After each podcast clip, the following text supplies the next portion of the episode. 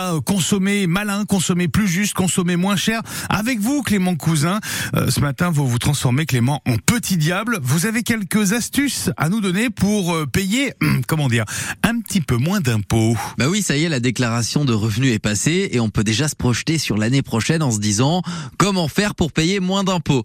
Quelques techniques existent, mais chut, je vous ai rien dit.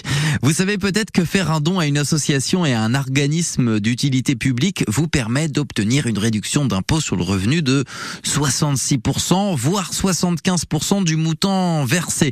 Employer quelqu'un à domicile aussi pour du ménage, du dépannage informatique, du soutien scolaire, du jardinage est remboursé à 50% sous forme de crédit d'impôt. Autre élément important à savoir, le plan épargne retraite individuel est un produit d'investissement qui permet de bénéficier d'une déduction fiscale et c'est sûrement la ruse la plus connue et la plus technique aussi.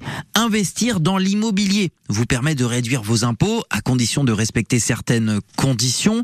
L'existence de différentes lois de défiscalisation comme la loi Pinel permet de limiter voire de neutraliser la fiscalité sur un investissement locatif. Bon, c'est bien gentil tout ça Clément, mais les impôts c'est quand même important pour payer nos services publics et, et notamment pour payer nos salaires. Et que vous soyez d'accord avec moi ou non, notre système français est unique au monde et il faut le protéger des impôts qui vont permettre de financer nos institutions, je pense notamment aux hôpitaux, à nos écoles, à notre police. C'est aussi ce qui va permettre de nous protéger en payant nos caisses d'allocation chômage et les différentes aides de la CAF.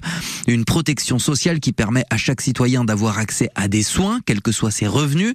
Alors oui, on peut tenter de payer moins d'impôts, mais n'oubliez pas que l'on a quand même de la chance de vivre en France avec ce système. Ah ben voilà, c'est noté. Merci Clément Cousin. 6h14, vive les impôts si je vous comprends bien. 6h14, vous restez avec nous.